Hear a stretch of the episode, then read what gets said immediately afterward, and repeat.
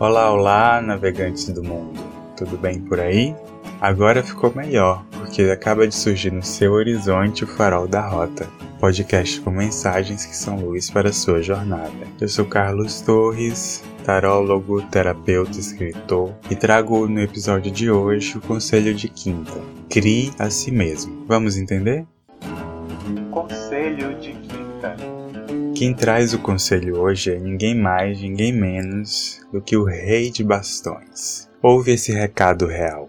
Eduque-se, refaça-se, organize-se, filosofe-se, conscientize-se, mude-se sempre que necessário.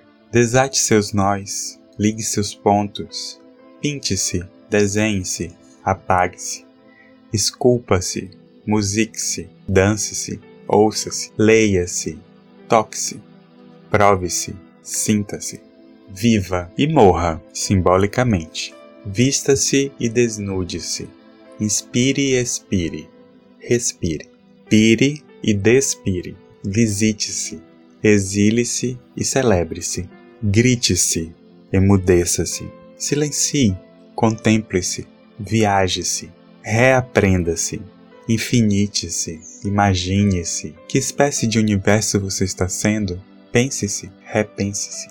Ou seja, verbe-se mas também substantive-se e adjetive-se, pronome-se, interjeicione-se, adverbe-se, numeralize-se, conjuncione-se, artigue-se, preposicione-se, ortografique-se, semantique-se, gramatique-se, sintaxe.